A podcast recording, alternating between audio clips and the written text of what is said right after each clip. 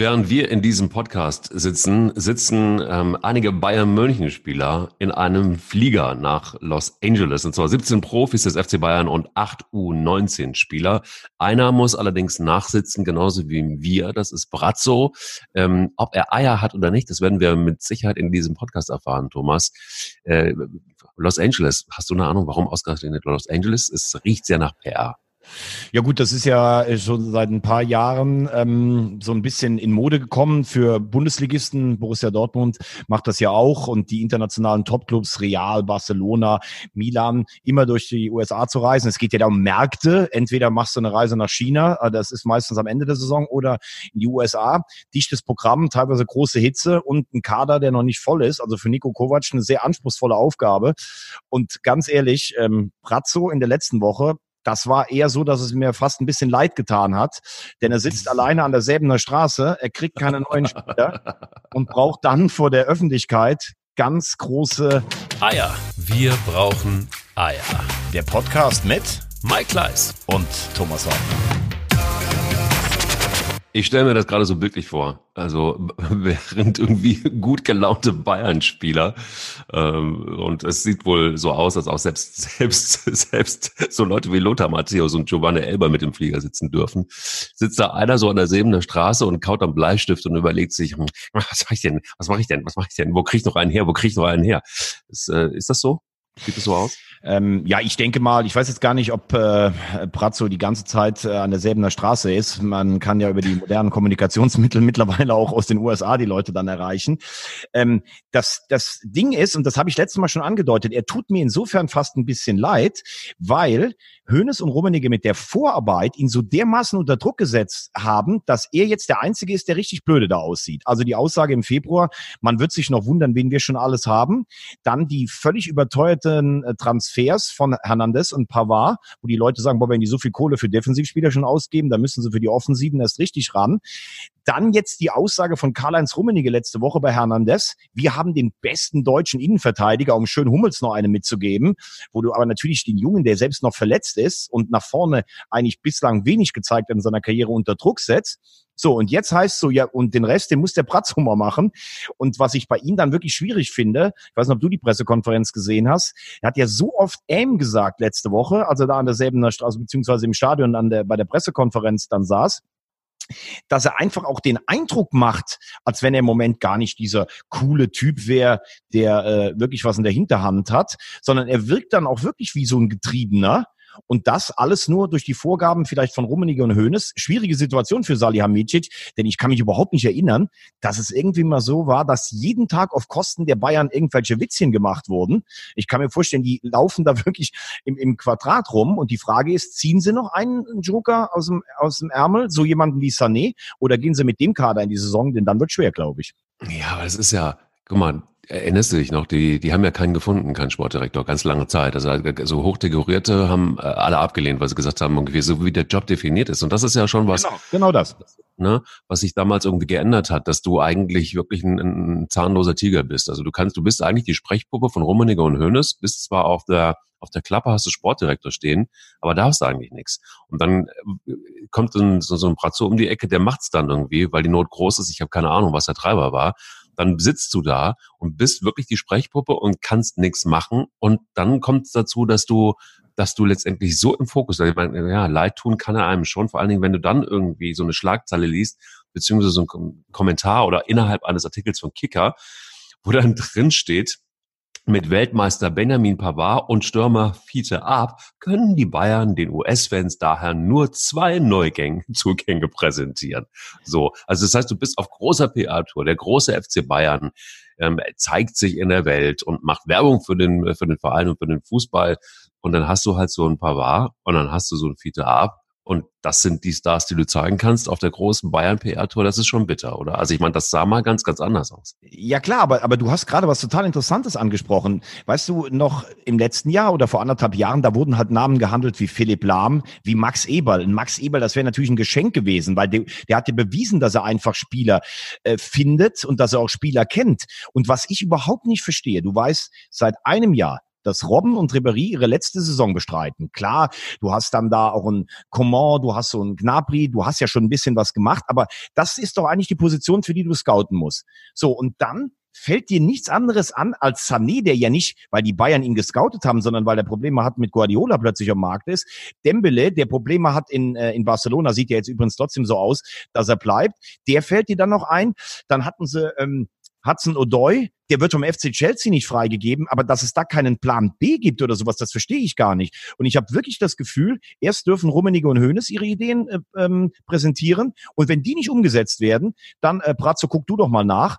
Und deshalb finde ich die Rolle des Prügelknabens äh, eigentlich auch nicht ganz berechtigt, denn er leidet darunter, genau das hast du gesagt, dass er selbst keine Kompetenz hat und wenn die beiden anderen nichts bekommen, muss er es ausbaden. Das finde ich schwierig. Kommt ja noch eins erschwerend dazu, wie ich jedenfalls finde. Du hast äh, in so einem Einkauf mit, mit Hernandez zum Beispiel, ja, mag ja sagen, dass es ein guter Spieler ist. Vor einigen Jahren wäre es noch undenkbar gewesen, erinnere dich, dass, dass es einen Bayern-Trainer gibt, da komme ich übrigens auch gleich nochmal drauf, wenn du, wenn, wenn du sagst, ähm, äh, äh, Rummenigge und Schönes haben die Entscheidungen zu treffen und haben irgendwelche Spiele auf dem Zettel und dann danach kommt Brazzo, weil äh, ich frage mich halt, was ist eigentlich mit der Liste von Nico Kovac, aber das ist gleich noch vielleicht nochmal Thema. Was ich aber viel interessanter finde, ist, dass so ein, äh, vor einigen Jahren wäre es völlig unmöglich gewesen, dass es einen Trainer gibt, der nicht Deutsch spricht, der Bayern München trainiert. Erinnere dich, das war irgendwie eins der ganz großen ähm, ja, äh, Punkte, die Bayern unbedingt brauchte. Jetzt haben sie einen Hernandez, der, den haben sie verletzt eingekauft. Der ist jetzt auch immer noch nicht mit auf der Reise ja, nach, nach, nach äh, Los Angeles und den für viel Geld eingekauft. Jetzt weiß man aber doch relativ klar und deutlich, dass ein verletzter Spieler, den kann man einkaufen. Hätte man vielleicht früher bei Bayern München, wenn die Not nicht so groß gewesen wäre, niemals im Leben nicht gemacht. Jetzt fährt er nicht mit, weil er immer noch nicht richtig fit ist nach Los Angeles. Die Saison startet aber relativ bald. Das heißt also, ein Spieler, der noch unmöglich richtig fit sein kann, weil er eben verletzt war, dann kannst du ihn in die Reha schicken, so oft du willst, wird dann reingeschmissen ist es dann nicht die Gefahr, dass so ein Spieler dann tatsächlich auch direkt wieder verletzt ist? Oder Gefahr ist relativ groß. Das hat sich in den, in den letzten Jahren immer mal wieder gezeigt, gerade bei der Beanspruchung von Spielern. Wie kommt man auf die Idee, das ist das, was ich mich wirklich seit Wochen frage, seit eigentlich seit der Entscheidung Hernandez, warum kommt man auf so ein schmales Brett? Ist die Not wirklich so groß, dass man, dass nichts anderes mehr geht, als einen verletzten Spieler einzukaufen und so eine Packung zu kaufen, wo du wirklich nicht mehr weißt, was, was kommt da hinten raus? Ja, gut, ich glaube jetzt nicht, dass die Verletzung, er ist ja noch relativ jung, da fand ich eher problematisch, also er war bei Atletico noch unter Vertrag und dann, ja, ich lasse mich jetzt übrigens mal operieren, damit ich bei den Bayern einigermaßen fit dann einsteigen kann. Das ist natürlich so eine Frage dem alten Arbeitgeber gegenüber. Aber ich meine, der hat ja schon seine Qualitäten. Also der hat alle Spiele in, in Russland bestritten, übrigens ganz interessant. Ne? Er fühlt sich ja eigentlich mehr als Spanier, hat ja jahrelang auf eine Einladung der spanischen Nationalmannschaft gewartet. Da gab es dann aber Ärger mit den Behörden, weil er sich irgendwie mit seiner Lebensgefährtin von der Disco geprügelt hat. Äh, da musste er, da, da gab es ein Annäherungsverbot. Äh, dann hat er sich aber trotzdem mit der Frau wieder versöhnt. Sie waren zusammen im Urlaub. Dann sollte er fast festgenommen werden. Und deshalb hat das mit Spanien nicht funktioniert. Dann haben ihn die Franzosen eigentlich erst wieder entdeckt, ähm, weil er wirklich seine Wurzeln auch in beiden Ländern hat. Und gut, jetzt kommt er zu den Bayern und ich glaube, dass du mit so einem jungen Alter, da, da steckt ja das mit der Verletzung noch weg. Das Problem ist, glaube ich nur, und da gebe ich dir recht, in den vergangenen Jahren wäre es so gewesen, dann hätten die den ganz langsam ranführen können, weil sie in der Bundesliga so überlegen waren und dann, der muss ja fit sein im Frühjahr, wenn die Crunch-Time-Spiele in der Champions League kommen. Absolut. Jetzt ist es aber so, dass man letztes Jahr schon gesehen hat, oh, der Vorsprung vor Dortmund, der war wirklich nicht mehr so weit, auch vor Leipzig übrigens gar nicht mehr so. Und man hat ja gerade im Moment das Gefühl, der Kader der Bayern ist nicht besser geworden, sondern eher schlechter, während Dortmund, aber auch äh, Leipzig, vielleicht mit einem neuen Impuls, einem neuen Trainer, eher aufgerüstet haben. So, das heißt, das kann sein, dass es schon an allen Ecken brennt, wenn der Ende August, Anfang September seine ersten Gehversuche macht und wenn der dann nicht direkt performt oder funktioniert, während Mats Hummels vielleicht in Dortmund eine überragende Saison spielt, dann weißt du, was da los ist. Dann äh, kommt dir nämlich das Ding, was Rummenigge jetzt auch teilweise wieder ohne Not. Das ist der beste deutsche Innenverteidiger oder der Bundesliga. Warum sagt der sowas? Der ist noch nicht mal fit.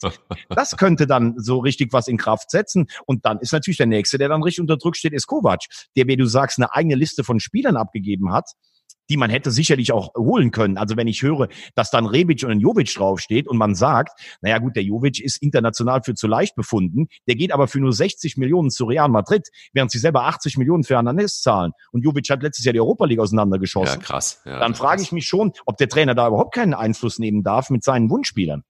Eigentlich wäre auch, wäre doch im Grunde genommen, äh, hätte so jemand doch auf der Liste von Brazzo stehen müssen, damit man ihn überhaupt ernst nehmen kann als Sportdirektor. Ja, aber, also das, mein, aber das ist aber das Ding. Brazzo hat ist ja mit Kovac noch relativ nah und ich glaube, der hat gar nichts dagegen. Es heißt, dass Rummenigge und Hoeneß sagen, der Jovic ist international nicht stark genug, um diese, um ihn zu kaufen und B so eine Summe zu, zu rechtfertigen. Also das ist dann wieder dieses Ding, wenn es um diese Dimension geht, dann sagen die beiden Alpha-Tiere, nee, zu leicht befunden. Das kann ja auch ihre Meinung sein, um Gottes Willen. Ich meine, die haben ja beide, waren beide Weltklasse-Spieler. Aber wenn du dann sagst, no, und Kovac, es wird aber bekannt, dass er den Spieler wollte, dann hängt es nachher wieder bei Salihamidzic, der gar nichts dafür kann. Vor allen Dingen, der kennt doch seine Spieler, seine ehemaligen Spieler. Also Ja, der, der kennt doch, der, der weiß doch im Grunde genommen genau, was er empfiehlt. Und ich verstehe eins nicht. Ich verstehe nicht, warum erhebt man sich in Vorständen das teilweise wirklich über die Kompetenz von, von, von Trainern und Sportdirektoren. Warum hat man sie dann überhaupt? Ich meine, das ist eine grundsätzliche Dis Diskussion, die man irgendwann mal führen muss. Das ist ja absurd. Es ist doch total absurd. Das, man muss doch sagen, wenn ich solche Leute hoch auch wirklich bezahle, die müssen Ahnung haben. Auch ein Trainer muss einen Überblick haben über, in gewisser Art und Weise über den, über den Spielermarkt letztendlich. Und wenn der eine Liste abgibt und man hört und man nimmt wirklich keinen, der auf dieser Liste steht, dann Was- ist doch im Grunde genommen, Was heißt denn das? Das heißt, das heißt, du- du ich kann stellst- gehen eigentlich. Ja, und ich glaube, das war am Ende des letzten Jahres. Überleg dir, die haben immer noch versucht und davon geträumt, dass Heinkes noch ein Jahr weitermacht. Äh, nee, Heinkes irgendwann gesagt, nee, ich mach das nicht. Und Gott, ja, wer ist denn jetzt überhaupt noch im Trainermarkt? Okay, Kovac, Nagelsmann, ja, irgendeinen. Dann haben sie sich ja zufällig damals bei der Geburtstagsfeier getroffen. Wir haben die Geschichte ja schon ausdiskutiert mit dem kroatischen Fahrer. Und plötzlich Mhm. war Nico Kovac da. Ich behaupte ja, wenn Kovac kein Meister geworden wäre in diesem Jahr, wäre er jetzt schon gar kein Bayern-Trainer mehr. Und ich glaube, dass es einfach so ist, dass die beiden Großen kein letztlich endgültiges Vertrauen in Nico Kovac haben. Und wenn er dieses Jahr wieder früh in der Champions League ausscheidet, dann ist er auch nicht mehr Bayern-Trainer. Also geht man in ein zweites Umbruchjahr mit einem Trainer, dem man nicht hundertprozentig vertraut, um nicht, wenn er dann entlassen wird, Spieler zu haben, die nur auf seiner Liste gestanden haben. Aber die Frage ist, wer soll denn nach Kovac? Ich bin jetzt schon mal weit, ganz weit. Wer soll denn, wenn er tatsächlich nicht jetzt ein Wunder in der Champions League schafft oder sowas, wobei Bayern und Champions League Finale, das wäre ja kein Wunder. Aber trotzdem, wer soll denn dann der Nachfolger werden? Das ist ja die nächste Frage. Da sind wir bei Trainerscouting. Wer kann denn sowas überhaupt machen bei den Bayern? Und das ist das Vakuum, was ich im Moment beim Rekordmeister sehe. Na, das ist aber auch relativ einfach zu beantworten, weil Julian Nagelsmann, glaube ich, in Leipzig nur eine Zwischenstation geparkt hat und ähm, ähm, garantiert auf den Anruf nochmal wartet von Hönes und Rummenigge. Bin ich ganz anderer, er bin ich ganz anderer Meinung. Der Nagelsmann wird nicht, wenn er jetzt eine einigermaßen normale Saison in Leipzig spielt, wird er nicht im nächsten Jahr zu den Bayern gehen. Der wird in Leipzig mindestens zwei, drei Jahre bleiben. Dann hätte man ihn vorher nehmen müssen. Ich glaube nicht, dass der jetzt sagt, oh, ihr habt damals den Kovac genommen und jetzt aber springe ich beim ersten Anruf. Bin ich ganz anderer Meinung. Also Nagelsmann wird es nicht in den nächsten zwei, drei Jahren bei Bayern werden. Also vielleicht nach dem Ablauf dann von zwei oder drei Spielzeiten, aber nicht in diesem Jahr, wenn, wenn das mit Kovac schief geht. Kann ich mir nicht vorstellen. Da bin ich mal sehr gespannt. Also ich bin, bin auch mal sehr gespannt, wie das mit Niko Kovac weitergeht, weil ich glaube, wenn du so eine, ich bleib dabei, also wenn du so eine Liste abgegeben hast und nicht ein Spieler wird dir gewährt und wenn es wirklich so ist, und das, da, da bist du ja nun der Profi, ich habe ja keine Ahnung von Fußball, aber ähm, Bisher wenn, muss ich sagen, gefällst du mir ganz gut. Auch wenn du heute Morgen, auch wenn du heute Morgen mit so einem schönen, äh, was war das, so ein aufgemotztes Fahrrad bist du ja hier vorgefahren, mein lieber Herr Gesangverein. Ja, das wollte ich dir auch noch sagen. Wir haben einen Partner dieses Mal im Podcast und ähm, ich bin froh, dass wir den Partner haben, weil es ist ähm, eine, eine Firma, die ein, ein, ein, ein junges Start-up-Unternehmen eigentlich und wir haben uns ja vorgenommen, dass wir immer mal wieder äh, es so machen wollen, dass wir, dass wir coole Unternehmen, tatsächlich wirklich coole Unternehmen, Start-ups gerne unterstützen, ähm, die vielleicht einfach jetzt nicht die riesen Marketing- und Werbebudgets haben, äh, um, um in Podcasts oder überhaupt Werbung zu schalten. Ähm, bewerbt euch gerne bei uns und, und, und schreibt uns an, gerne über die ähm, äh, wir brauchen Eier.de Homepage. Da gibt's ähm, ganz normales Kontaktfeld, könnt ihr gerne schreiben. Und ähm, wir unterstützen immer mal wieder solche Projekte, wo wir sagen, hey, geiles, geiles Produkt, mh, geile, geile, geile Company und äh, nehmen euch gerne mit auf die Reise für, für ein paar ähm, Ausgaben. So machen wir das übrigens auch jetzt mit, mit Stefan. Stefan kenne ich schon ganz lange aus Köln und seiner Firma Upcycles Wunschrad. Und ähm, ich ähm, bin etwas traurig, weil eins ähm, der Fahrräder, die ich auch bei ihm gekauft habe, ist leider nicht mehr, weil ihr erinnert euch ja daran, äh, du Thomas auch, dass ich nicht Fahrrad fahren kann und dass ich deshalb auch ab und zu mal auf Autos lande. Ähm, dementsprechend ist, bin, ich, bin ich ein bisschen traurig. Ist das eigentlich so, dass du ähm, ähm, das Konzept bei Upcycles Wunschrad ist, dass man alte, sehr alte Fahrradrahmen nimmt, wunderschöne, die man also heutzutage überhaupt nicht mehr kriegt, und dass die neu aufgebaut werden. Das ist also so, entweder ähm, sie haben da ganz viele auf Lager, also die nehmen die teilweise, holen die aus Frankreich, aus Italien, überall her kriegen sie diese alten Rahmen, kaufen die auf und bauen die Fahrräder wieder neu auf. Mitten in Köln im Luisenviertel ähm, sitzen die, könnt mal gucken unter äh, upcycles-wunschrad.de und ähm, ist es bei dir auch so? Hast du so ein altes, klappriges Fahrrad? Das machen die nämlich auch wieder hübsch. Also ich habe, äh, als ich das gehört habe von dir, habe ich auf jeden Fall mal in der Garage nachgeguckt. Unser Technikchef, der Thorsten und ich, wir werden jetzt gleich direkt dahin gehen. Ähm, aber bevor die Leute jetzt denken, wir sind ein Tour de France-Chat, müssen wir nochmal, müssen wir noch also ich finde dieses Konzept einfach geil und ich freue mich schon, äh, wenn ich selber mein aufgemotztes Fahrrad dann da raushole. Praktisch wie früher ein Mofa fit machen, jetzt ein Fahrrad fit machen. Müssen wir wirklich noch ganz sagen, ganz kurz über Borussia Dortmund sprechen. Der erste steht vom Absprung. Diallo für 28 Millionen warte mal, gekommen. Warte mal. Ja. Warte mal, Diallo fährt ja noch nicht Fahrrad, aber lass uns ganz kurz noch sagen, ähm, das ist noch wichtig vor Diallo ähm, bei, bei, bei Upcycles. Ähm, die haben Speedbike ähm, Sale im Moment gerade. Und das heißt, jeder, der jetzt, also dieser Tage sich ähm, meldet bei Upcycles Wunschrad, kriegt 100 Euro äh, erlassen, wenn man einfach sagt, das Kennwort sagt Eier, wir brauchen Eier dann äh, kriegt ihr das, kriegt ihr 100 Euro auf ein, ein, ein neues Fahrrad, das ihr da ähm, kaufen könnt oder aber, dass ihr euch neu aufbauen lasst mit tollen neuen Materialien. Upcycles-wunschrad.de gucken und äh, dann 100 Euro, wenn ihr das Codewort Eier, wir brauchen Eier. Ich hatte in meinem Konzept gedacht, das sagen wir am Ende. So, aber jetzt, darf ich jetzt über Borussia Dortmund sprechen? Du bist ja so kribbelig, mein Lieber. Du bist ja so kribbelig. und, und, und, und irgendwie, Borussia Dortmund ist irgendwie dein Favorite, habe ich gemerkt. Das ist äh, der beste Kader der Bundesliga. Und jetzt geht Diallo zum PSG für 32 Millionen.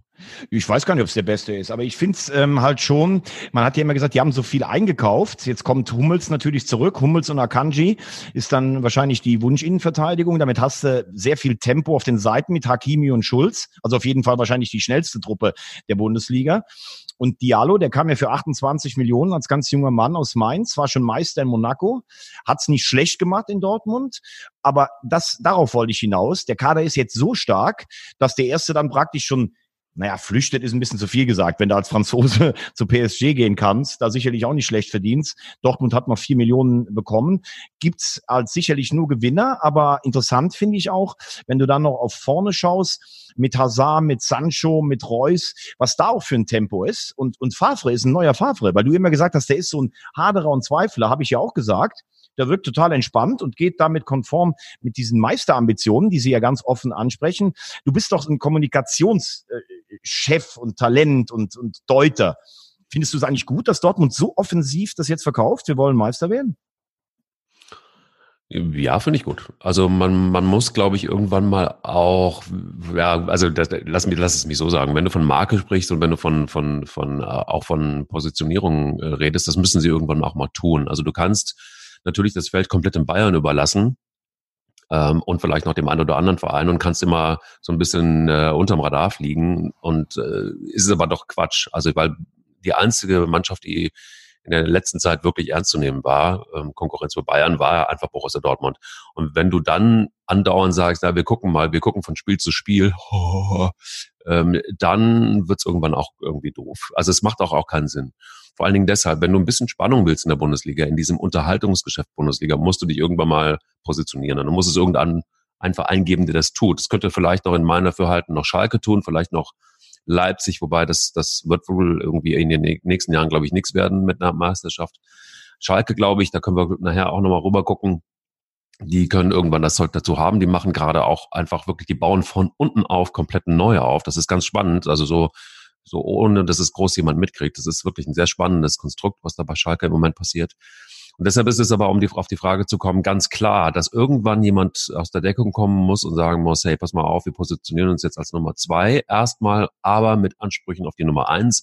Wir wollen das werden. Wir haben das ja auch schon mal geschafft unter Jürgen Klopp. Und warum sollte das jetzt nicht äh, gut funktionieren? Jetzt haben wir einen Kader, der ganz gut funktioniert, der mindestens genug, so gut ist wie der von Bayern. Bayern schwächelt im Moment, haben ihre eigenen Probleme, ist eigentlich die Zeit ganz gut.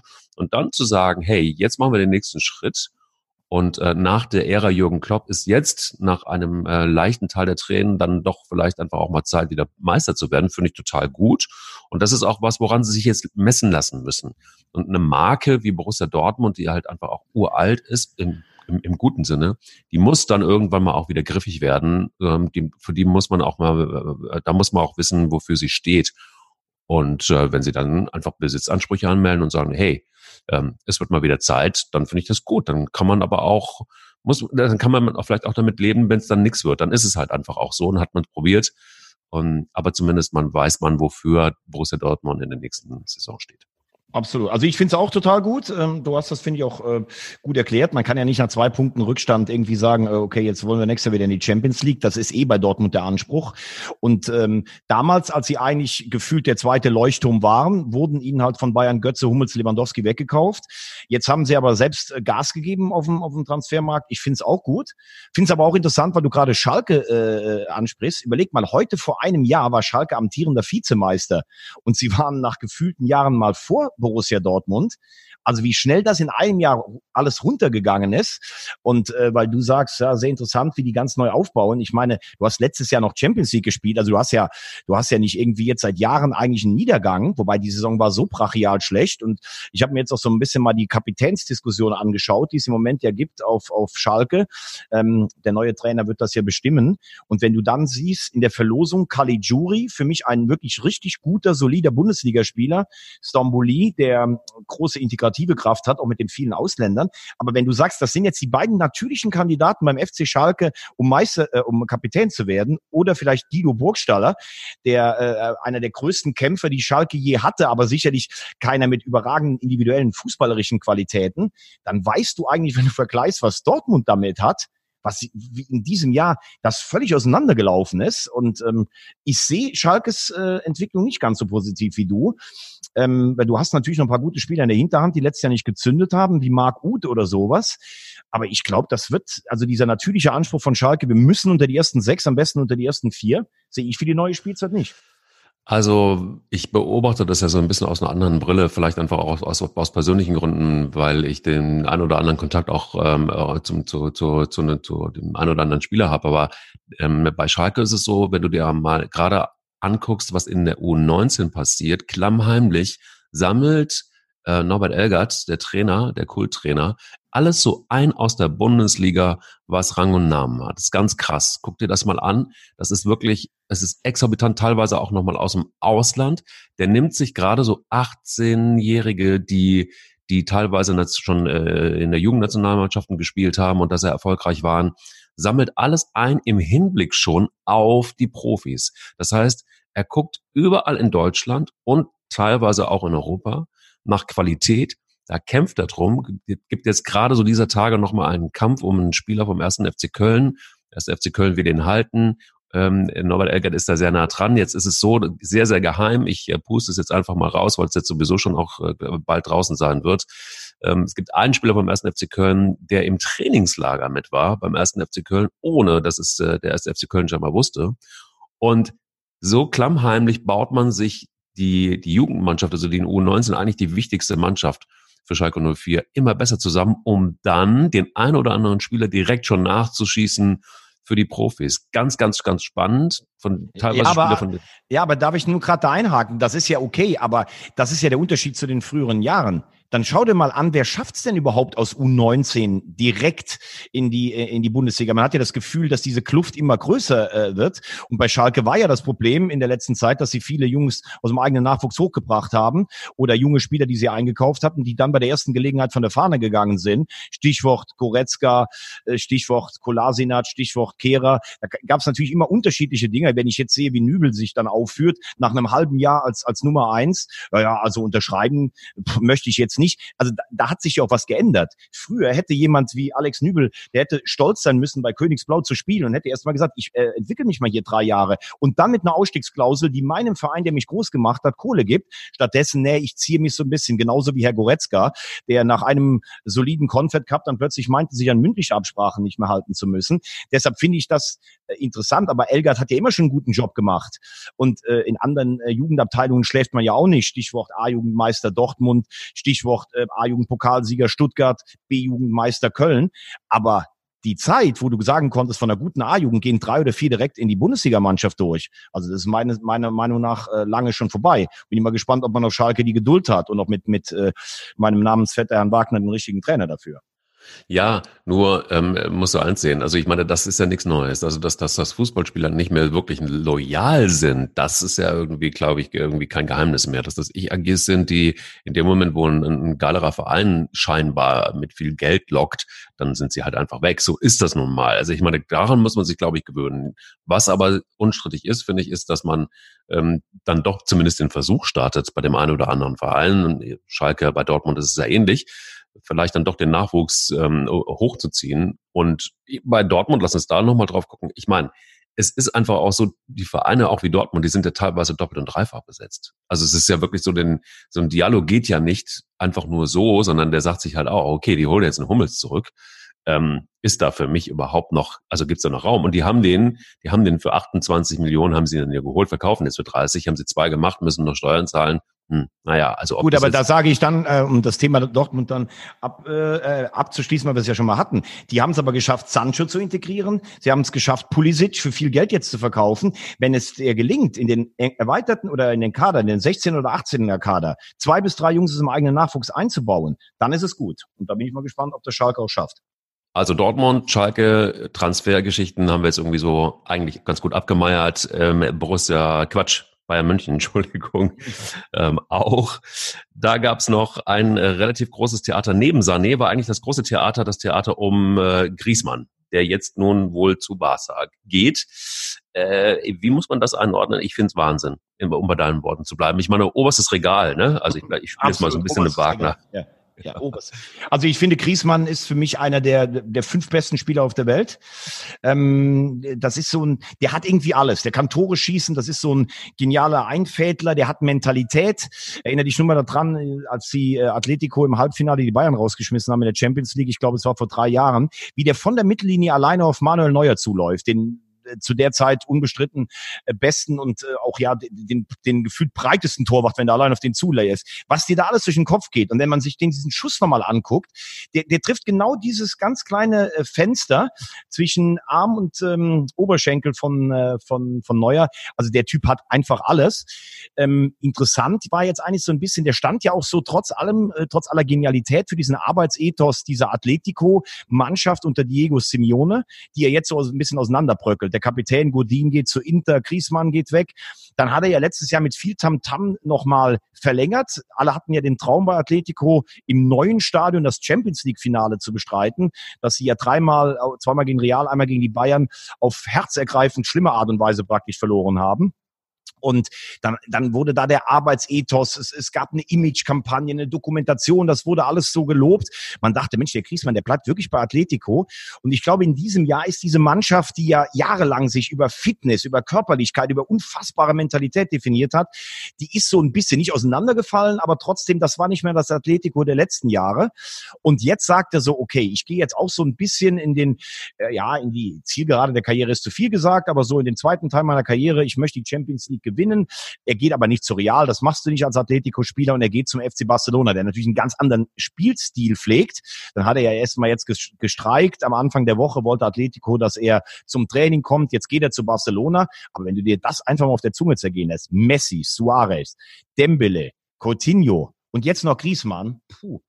Also das ist schon eine geile Offensive, muss ich sagen. Wobei ich mich immer frage, ob äh, Barcelona nicht einfach zum Gewinn der Champions League einfach mal einen guten Innenverteidiger brauchen würde. Weil Piquet wird immer langsamer und Umiti, der hat es irgendwie auch noch nicht so auf dem Niveau geschafft. Du vor allen Dingen, ich finde ja ganz geil, die Ablösesumme von Griezmann hat einen Fünfjahresvertrag, Ablösesumme 800 Millionen Euro. Das ist doch Wahnsinn. Ja, also aber, ich meine, aber, aber das Gesamtpaket, aber die Ablöse war ja 120 Millionen jetzt.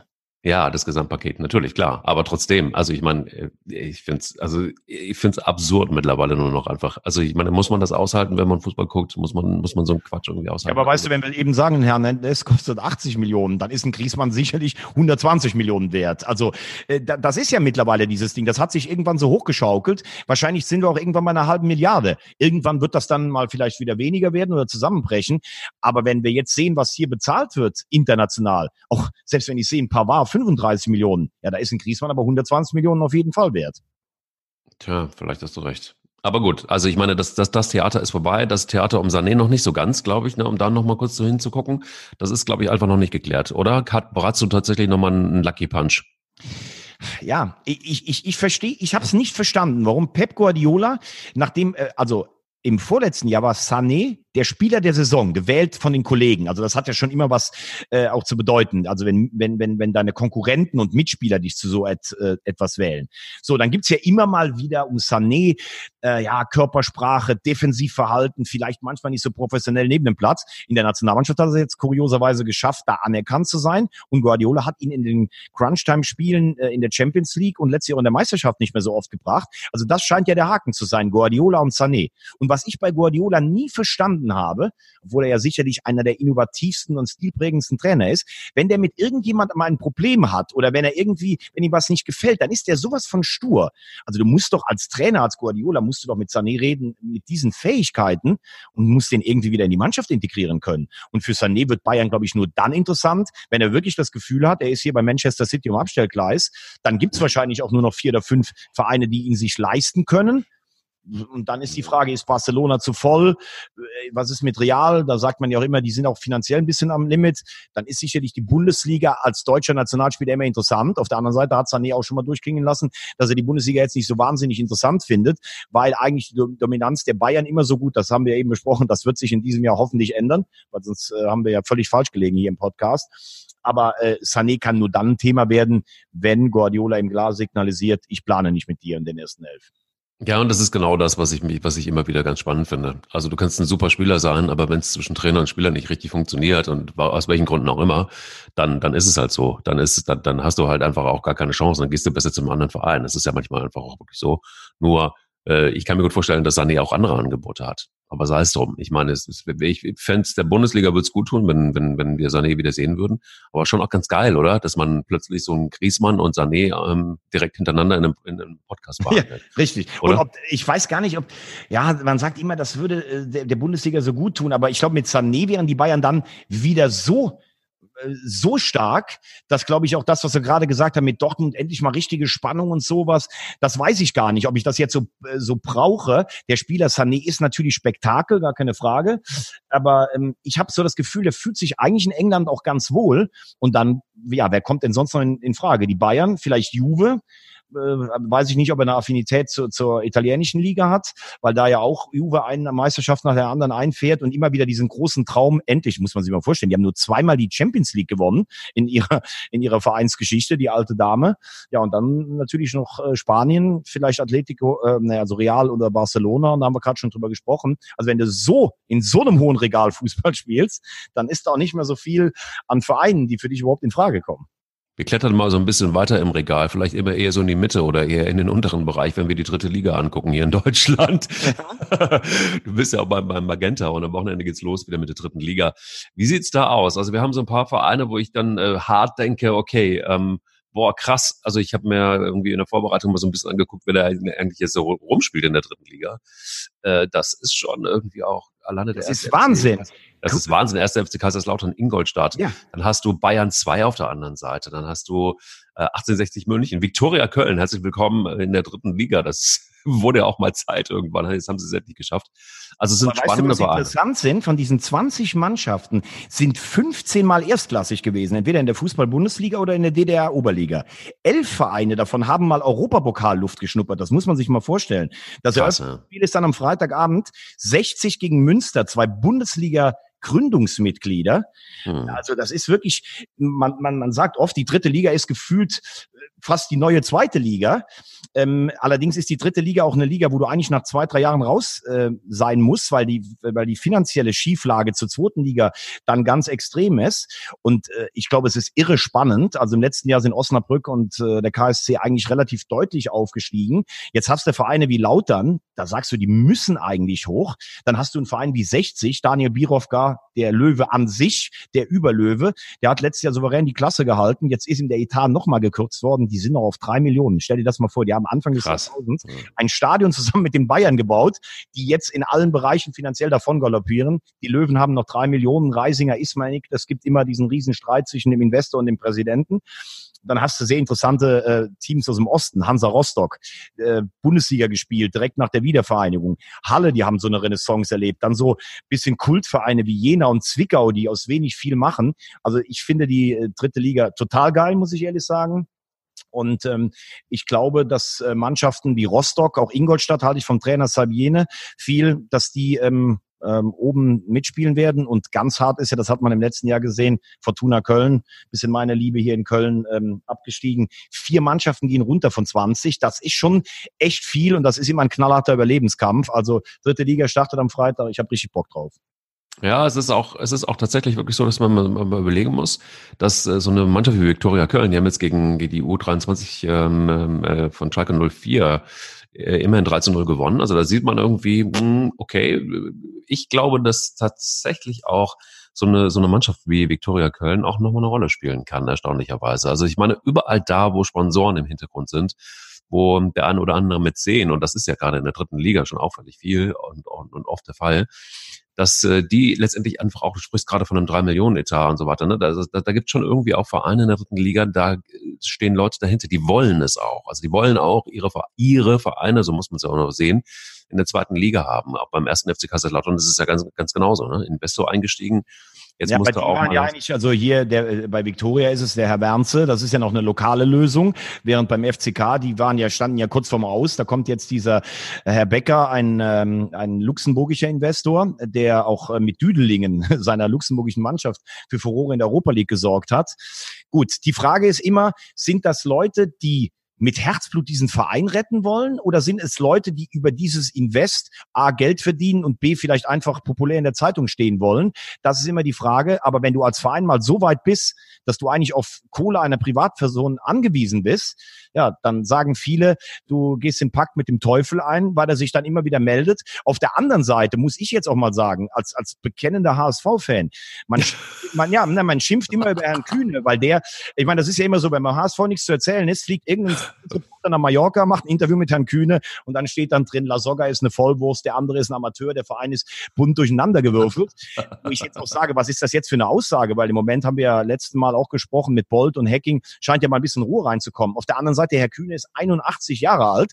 Der hat, glaube ich, 30 oder 40 Millionen in, insgesamt über, natürlich auch über, über Darlehen und so reingesteckt. Der sagt auch, ey, das gibt's doch gar nicht. Im Geschäftsleben habe ich alles richtig gemacht. Hier hau ich das Geld rein und es passiert nichts. Ich will doch irgendwann mal sehen, dass der HSV zumindest wieder ein gestandener Erstligist ist. Und dann wird der halt ungeduldig. Und das ist oft das größte Problem, weil Fußball anders ähm, funktioniert wie Wirtschaft. Die Leute geben Geld rein und denken, ja, irgendwann muss sich dieser Invest ja amortisieren. Und das ist nicht immer so. Also vielleicht Vielleicht also, aber, ich fass, aber, ich, aber ich fasse schon zusammen. Ne? Du hast gesagt, der erste FC Köln kommt näher Champions League und Viktoria Köln ist für dich ein Aufstiegsfavorit. Habe ich das jetzt richtig alles nochmal zusammengefasst? Ja, ja, wir in Köln, wir, wir, wir, wir trinken Sachen, die, die machen einen äh, teilweise so ein bisschen im Kopf einfach äh, positiv, würde ich sagen. und, und, und, und ja, ich bin, bin, bin sehr safe, dass der erste FC Köln es äh, weit bringen wird in dieser, in dieser Saison und dass auch Viktoria Köln ähm, an, auf jeden Fall oben mitspielen wird. Da bin ich mir ganz sicher. Und vielleicht ist es auch so, dass ich mich entscheide, als Mäzen bei Sonnenhof Groß Asbach mit einzusteigen. Ja, aber das da ist ja schon. Das ist doch der Herr Färber, der Ehemann von Andrea Berg, der da dieses Erlebnishotel Sonnenhof hat, wo dann freitags immer säckeweise die äh, Busse mit Kegelclubs vorfahren. Äh, mein Technikchef hat mir eben schon äh, zugerufen, dass unsere Klausurtagung wahrscheinlich dort stattfinden soll. Jetzt die 24-Stunden-Disco, Wolfgang Petri Dauerbeschallung. Und äh, der hat diesen kleinen Ort auf die Fußballlandkarte draufgehoben. Sehr interessant. Ich weiß. Ich weiß, ich weiß, ich weiß, aber ich finde dieses, ich, dieses Sonnenhof Groß Asbach, das ist also schon irgendwie der Name des Sponsors, das ist neu. Und die haben, vor allen Dingen, die haben vor allen Dingen eine Haupttribüne, das ist eine Almhütte. Das ist wirklich interessant. Das ist ein, das sogenannte Stadel. Da sitzt der wie der Ziegenpeter mit Almöhi auf der, auf der Tribüne und kannst dir dritte Liga angucken. Aber trotzdem Respekt, was die da gemacht haben. Jetzt habe ich aber noch eine Frage, da du ja immer, äh, du bist ja unser Tippgott. Mhm. Das Finale der Afrikameisterschaft. Senegal mit Manet, der, wenn er das Ding jetzt noch holt nach der Champions League, vielleicht sogar ein Kandidat für den Weltfußballer wäre, gegen Algerien mit Mares, der Mann, der früher mit Leicester Meister war und jetzt bei City spielt. Und das Ganze für die Algerier natürlich mit einer besonderen Note im Land des größten Erzrivalen in Ägypten. Ähm, Algerien würde den zweiten Titel holen, Senegal überhaupt noch nie den Afrika Cup gewonnen. Ja. Finale diese Woche. Einfach ein Gefühl, ein Tipp von dir? Ah, da bin ich sehr, sehr bei Senegal und das werden sie auch schaffen. Also ganz klar, bin ich mir total sicher. Echt? Bist du dir sicher? Okay. Ja, die sind so aufgeladen irgendwie, dass sie es das erste Mal schaffen können. Algerien war ja immer so im internationalen Geschäft, hat Algerien ja immer auf die Mütze gekriegt, erinnerst du dich? Entweder sie haben, entweder sie haben auf die Mütze gekriegt bei, bei, bei Weltmeisterschaften übrigens, ja, äh, oder aber sie waren so die Überraschungsmannschaft. Ja, 82 haben sie ja Deutschland im Eröffnungsspiel geschlagen genau. damals. Laka Belumi und Rabba Madja, das war der Mann mit der Hacke für Porto damals gegen die Bayern. Zwei, ja, 82 die Deutschen geschlagen in Giron, die Schande von Giron. Es, es ging drüber und drunter. Die deutsche Nationalmannschaft ja. beim Vorbereitungstrainingslager äh, am Schluchsee, der dann in Schlucksee umgenannt wurde. Paul Breitner hat geschrieben, manche pokerten und bumsten bis ins Morgengrauen, um dann im Waschlappen über den Platz zu schleichen. Das ist ein Zitat von Paul Breitner. Und trotzdem ist man nach Siegen, das muss man übrigens auch mal sagen, äh, damals klar, nicht Angriffspakt Giron gegen Österreich. Das lag aber auch daran, dass beide wussten, wie sie spielen mussten. Nach diesem Wahnsinn. Ist, ja, ist das ja dann geändert worden. Die letzten Gruppenspiele mussten zeitgleich stattfinden, haben aber dann immerhin den Gastgeber Spanien, den Favoriten England, in einem Jahrhundertspiel die Franzosen geschlagen, um dann im Finale äh, Italien zu unterliegen. Also da wird mir teilweise auch die Leistung, die man trotzdem geboten hat, ein bisschen zu schlecht geredet. Aber das war die große Zeit der Algerier. 80 Alter. Finale Afrika Cup, 82 Deutschland geschlagen und 90 Alter. Afrika Cup gewonnen. Ja, was hast du denn genommen heute? Das ist ja Wahnsinn. Das ist ja bin. Ich bin Upcycle hier hingefahren, habe vorher mich über das Hotel Sonnenhof mit unserem Technikchef ausgetauscht und bin einfach gut in Form. Das ist ja unglaublich. Also das ist also ein Lexikon ist ein Scheißdreck gegen Thomas Wagner. Also wenn man jetzt weiß man weiß man alles über Algerien. Äh, jetzt Wüsten, bitte noch Spitzname ja übrigens. Es treffen im Finale die Wüstenfüchse, die Phoenix aus Algerien gegen die Löwen von Teranga aus dem Senegal. Ah herrlich. Wie ist denn dein Tipp? Also ich meine, wenn wenn wenn wenn du jetzt noch auch noch mal äh, drei Minuten gerne über Senegal erzählen möchtest, nein, nein, vielleicht gibt's nein, ja, haben, nein, Das ist halt eine gut ausgebildete Mannschaft, vor allen Dingen halt auch mit Manet. Aber ich sage auch, ich glaube, die Algerier machen's im Elfmeterschießen im äh, im Finale diese Woche. Ah, ich bin sehr gespannt. Ich bin sehr gespannt. Übrigens Wenn da das WLAN, also ich meine, die Frage ist ja. ich wollte es auch gerade sagen. Das ist die Meldung der Woche. Weil hier stürzt gleich bei uns im Studio das äh, selbst eingerichtete WLAN. Das haben wir uns ausgeliehen vom VfB Stuttgart. Das funktioniert hier ausgezeichnet. Sag mal, das ist doch mega geil. Also der VfB Stuttgart Mitgliederversammlung, es geht um den Präsidenten und oh, das ist ja doof. Da hat man einen WLAN-Anbieter eingekauft, damit auch alles stabil ist, damit die Mitglieder abstimmen können. Und ähm, hups, dann ist plötzlich das WLAN im Arsch. Es funktioniert nicht. Und dann, oh, es ist Urlaubszeit. Dann können wir die, die diese Sitzung irgendwie, die Versammlung nicht nachholen so schnell. Dann wird September. Oh, hups, das äh, und dann kommt äh, ein Kommunikationsdirektor Oliver Schraft und sagt, hm, vielleicht müssen wir den in, in Regress nehmen, den Anbieter, der das der dieses WLAN uns dahingestellt hat wofür denn eigentlich in Regress nehmen? Also, also, also es ist, nein, es ist, also es ist ganz ehrlich, es ist fast unglaublich. Also äh, der Präsident Dietrich hat ja selber von einem rabenschwarzen Tag für den äh, ruhmreichen VfB Stuttgart gesprochen. Aber man muss ja ganz ehrlich sagen, dieser Mann, auch der aus der Wirtschaft, ein erfolgreicher Automobilmanager, kommt dahin, erzählt irgendwas, in fünf Jahren muss der VfB Stuttgart die dritte Kraft in Deutschland sein. Äh, jetzt sind sie zum zweiten Mal abgestiegen. Herzlichen Glückwunsch. Äh, also im Selbstdarstellungswettbewerb eigentlich nur von seinem ehemaligen sportlichen Chef Michael Rechke vielleicht übertroffen. Und äh, die, die, die ganze Kritik in Stuttgart entzündet sich ja mittlerweile nur noch oft an Dietrich. Also äh, Rechke ist weg. Hitzelsberger, dein Freund, wurde mit äh, großem Beifall begrüßt. Auch der neue Trainer Tim Walter, ein sehr offensiver, fordernder, rhetorisch starker Mann. Dietrich äh, gab es ja unzählige Abwahlanträge.